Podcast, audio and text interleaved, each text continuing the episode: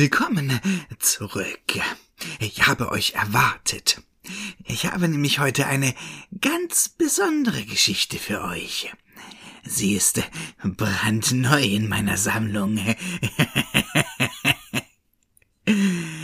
Habt ihr eigentlich Angst vor Clowns?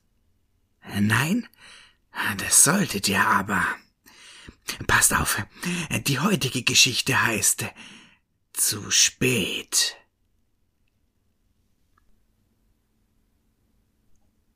Tag 1 Kennenlernen Da stand ich vor der Haustür dieses großen, sehr großen Hauses, in dem ich die nächsten Tage babysitten würde. Die Eltern der kleinen Caro mussten auf eine Geschäftsreise oder so. Ich habe nicht näher nachgefragt. Was für mich wichtig war, ich bekam einen großen Batzen Geld als Lohn. Also, wie gesagt, da stand ich und klingelte. Hinter der Tür waren hektische Schritte zu hören und dann wurde mir geöffnet. Die Dame des Hauses stand vor mir und zog mich mit einem kurzen Ah, auch schon in das Haus. gut, dass du da bist. Mein Mann und ich müssen auch gleich los. Caro, komm bitte runter und sag deinem Babysitter Hallo. Küche ist hier links, Wohnzimmer mit Fernseher noch ein Stück geradeaus, dann rechts. Schlafzimmer ist eine Etage höher und nur geradeaus. Nicht zu verfehlen. Das Kinderzimmer von Caro ist genau daneben. Schatz, bist du fertig? Der Babysitter ist da. Wir können los. Caro, wo bleibst du denn? Etwas amüsiert darüber, wie schnell die Frau so viele Worte in so kurzer Zeit loswerden konnte, bemerkte ich am oberen Ende der Treppe die kleine Caro mit ihrer Prinzessin Barbie-Puppe. Sie war etwa fünf Jahre alt. Zumindest war das meine Vermutung. Hi, du musst Caro sein. Ich bin Tom. Wie ich sehe, magst du Prinzessin Barbie? Keine Antwort. Sie versteckte nur ihr Gesicht hinter ihrer Puppe. Aber damit hatte ich gerechnet. Schließlich sind die meisten Kinder Fremden gegenüber etwas schüchtern.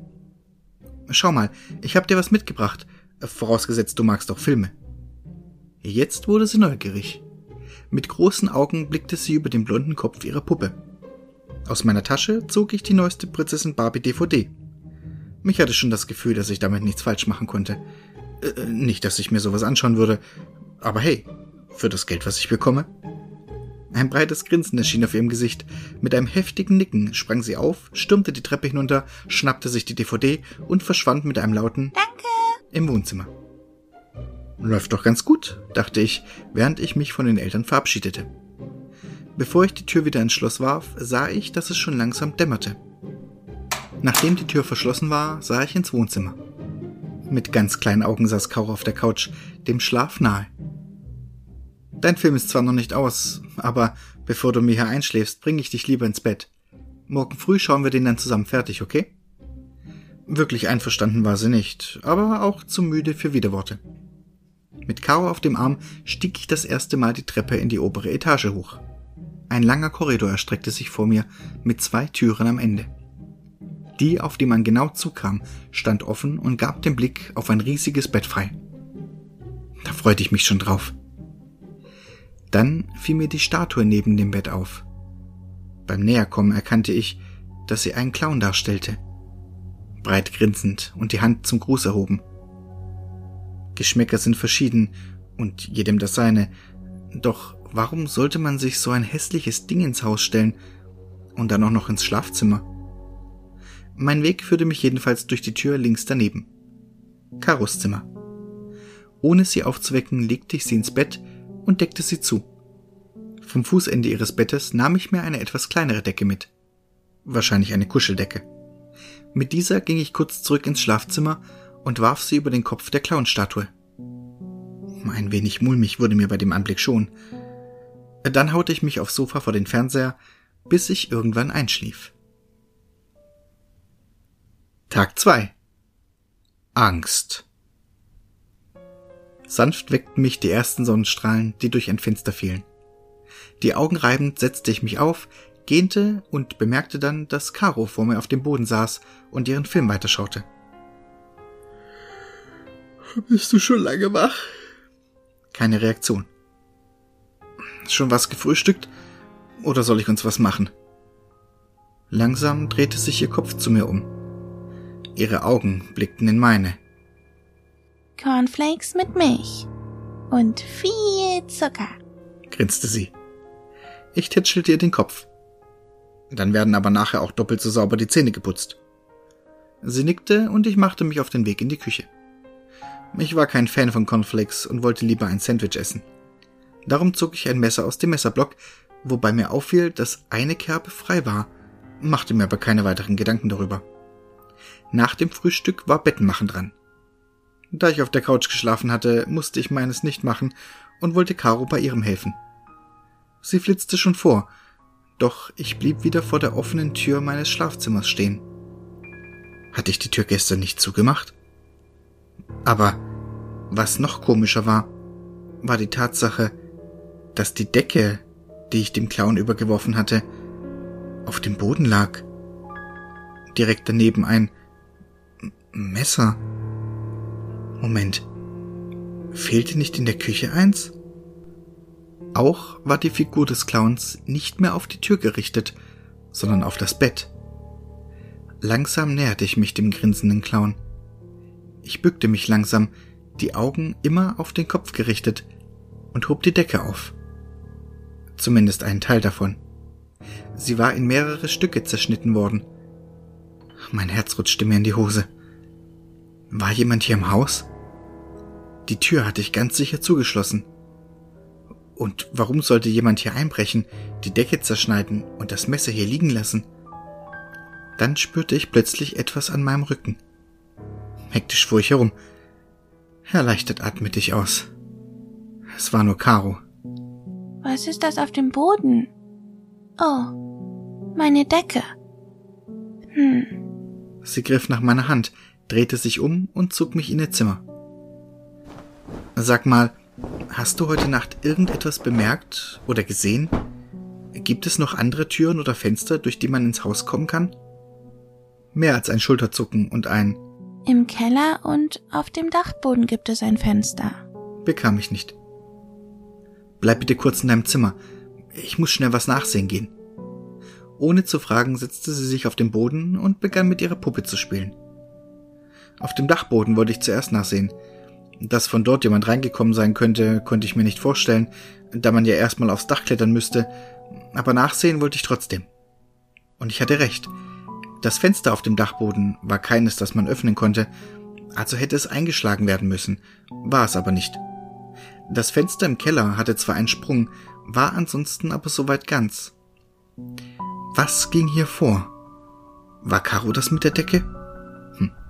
Wäre zumindest das naheliegendste. Am Abend brachte ich Caro zu Bett. Liest du mir was vor? Der gestiefelte Kater war ihre Wahl und ich willigte ein. Schon nach den ersten beiden Seiten war sie eingeschlafen. Leise schlich ich mich hinaus und schloss die Tür. Dann sah ich nach der Küche. Sie hatte eine Tür, die man abschließen konnte, was ich auch tat. Etwas beruhigter, aber mit immer noch einem mulmigen Gefühl im Bauch, pflanzte ich mich wieder aufs Sofa. Mich seppte durchs Programm, bis ich schließlich wieder einschlief. Tag 3 Zu spät. Ich schreckte auf. Was war das? Caro! Vom Sofa aufspringend rannte ich Richtung Treppe, als mir die Tür zur Küche ins Auge fiel. Die Frontglasscheibe war kaputt. Mit drei Sätzen war ich die Treppe oben. Auf dem Gang stand jemand. Es war zu dunkel, um zu erkennen, wer oder was da stand. Aber es stand jemand da. Sehr langsam tastete meine Hand nach dem Lichtschalter, mit dem Schlimmsten rechnend. Dann ging das Licht an. Am anderen Ende des Ganges, außerhalb des Schlafzimmers, stand die Clownsfigur. Unbeweglich, grinsend und die Hand zum Gruß erhoben. Ein kalter Schauer lief mir über den Rücken. Aber die Figur konnte ja wohl kaum die Tür zur Küche kaputt gemacht haben. Oder? Habe ich dich geweckt? Eine Stimme sprach, doch ich sah nur den Clown. Ich war verwirrt. Dann tauchte hinter dem Clown in Höhe der Hüfte eine kleine Hand, die ein Messer hielt, auf. Das war doch das Messer aus der Küche. Jenes, welches ich gestern wieder zurückgeräumt hatte. Dann tauchte das etwas komplett hinter dem Clown hervor und griff sich am Hosenbein fest. Ich wollte dich nicht wecken. Aber er sagte, ich muss die Tür kaputt machen, weil sie doch nicht aufging. Er? Äh, du meinst den Clown? Er sagt, ich soll dir wehtun. Aber ich will dir nicht wehtun. Schweiß lief mir über die Stirn. Ich musste was tun. Sie musste das Messer fallen lassen. Caro, Kleines, bitte leg das Messer hin. Tränen stiegen ihr in die Augen. Krieg ich jetzt Schimpfe? Ich habe nur gemacht, was er gesagt hat. Meine Hand tut mir weh. Sie hielt ihre Hand hoch. Da erst fiel mir das Blut auf. Über ihren Handrücken zog sich kein sehr großer, aber tiefer Schnitt. Ich ging in die Hocke und streckte meine Arme aus. Das Messer schepperte auf dem Boden und sie lief mir in die Arme. Immer noch weinend trug ich sie runter ins Wohnzimmer, holte Verbandszeug aus dem Badezimmer und verband, so gut ich konnte, die Hand. Bleib bitte kurz hier sitzen. Ich ruf kurz den Doktor an und bin gleich wieder bei dir. Sie nickte und schluchzte weiter. Ich lief mit dem Telefon in die Küche. Anrufen wollte ich den Doktor aber noch nicht, sondern erst Karos Eltern.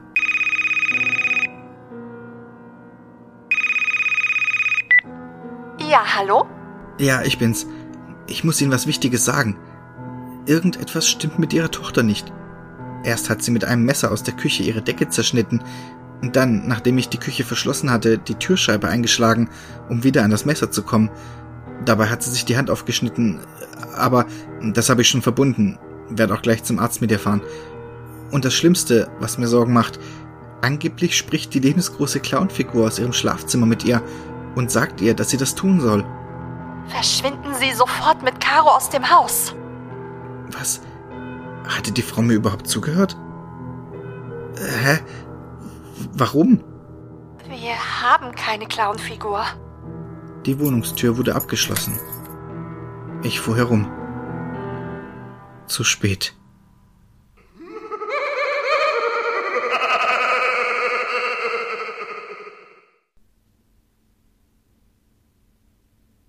Und?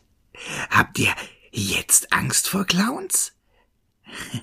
Schön, schön, schön.